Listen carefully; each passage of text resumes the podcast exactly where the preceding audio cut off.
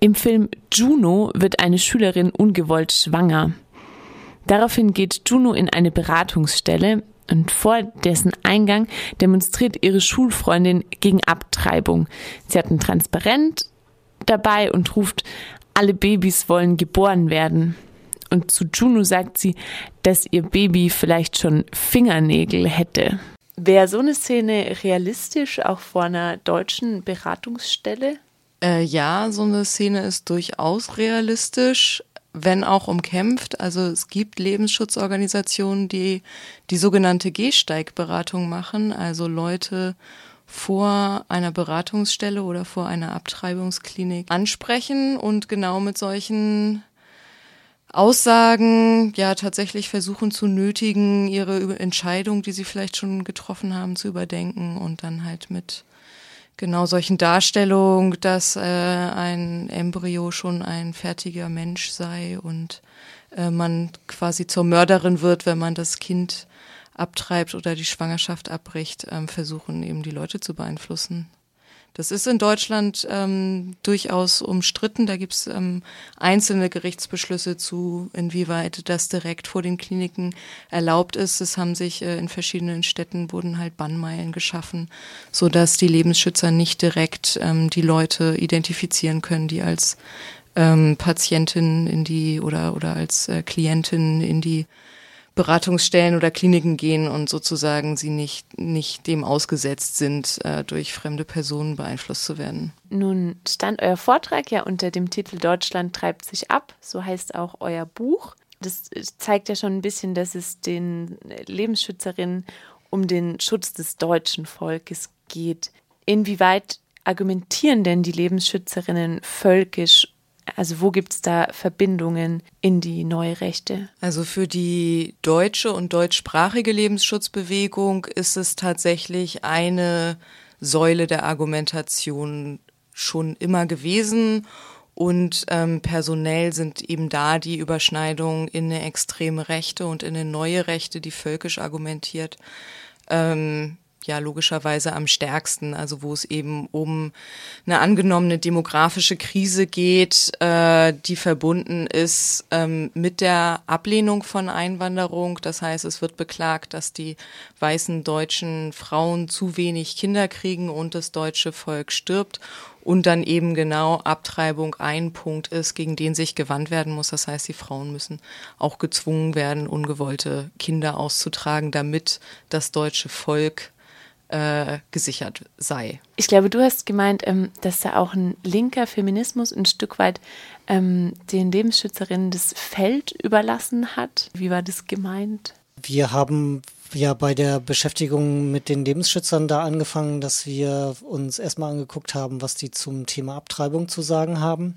Da ist es ja eigentlich gesamtgesellschaftlich mehr oder weniger so, dass alle glauben, dass eigentlich alles dazu schon gesagt und geregelt ist. Also es gibt aber andere Themen, die sich die ähm, Lebensschutzbewegung in den letzten Jahren angeeignet hat und zu denen sie halt auch auf ihren großen öffentlichen Veranstaltungen sehr viel sagt.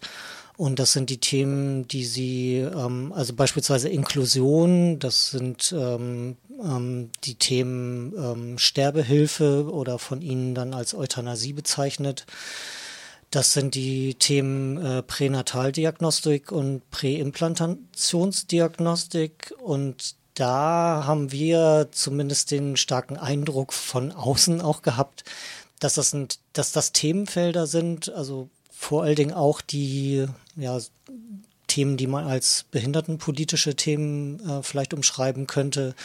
Äh, Themen, die, wo es halt eine linke oder femin explizit feministische Aussagen halt relativ wenig gegeben hat in den letzten Jahren. Also was wir im Buch auch ähm, deutlich gesagt haben, ist, dass unserer Meinung nach schon die Lebensschutzbewegung das die letzten Jahre geschafft hat, Agenda-Setting zu betreiben in den, in den Feldern zum, zur Präimplantationsdiagnostik und Pränataldiagnostik und eben der Frage von den Rechten von Behinderten, die sie dann eben auch auf vorgeburtliche Rechte ähm, ausweiten und die Frage von, ob durch eine Liberalisierung von Abtreibung Selektion stattfindet. Also das heißt, ob gezielt als behindert klassifiziertes Leben abgetrieben wird und so quasi eine Bereinigung ähm, der Geburten, der geborenen Kinder stattfindet, was tatsächlich ja man aus einer linken Perspektive kritisieren kann und unserer Meinung nach auch sollte, wozu sich eine feministische Bewegung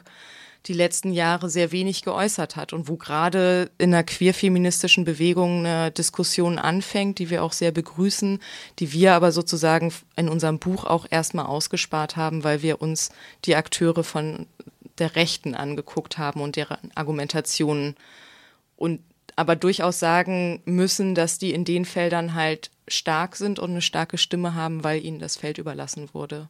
Und es sind kom komplizierte Fragen, die eine feministische und eine linke und auch antikapitalistische Frage, also eben genau die Frage von, welches Leben ist schützenswert, welches Leben ist im Kapitalismus verwertbar, kommt man nicht auch in eine kapitalistische Verwertungslogik, wenn man als werdende Eltern auch dazu gedrängt wird, ein behindertes Kind oder als behindert erstmal diagnostiziertes Kind, was ja auch schwierige Fragen sind, einem nahegelegt wird, dass es ähm, schwieriger ist, das Kind äh, großzuziehen, man vom Staat wenig Unterstützung erfährt und so weiter. Also wo tatsächlich sich eine Frage stellt von, findet da innerhalb eines kapitalistischen Systems Selektion statt, die man als antikapitalistische, feministische Linke äh, durchaus kritisieren sollte. Und wenn ihr jetzt was gegen die Lebensschützerinnen machen wollen würdet, wer wäre denn da jetzt eure Zielgruppe? Also wären das tatsächlich diese Leute oder wer anders? Also ich glaube tatsächlich, dass die Leute, die auf den Märschen für das Leben demonstrieren, schwierige Gesprächspartner sind, auch wenn sie sich gerne äh, so darstellen wollen, dass sie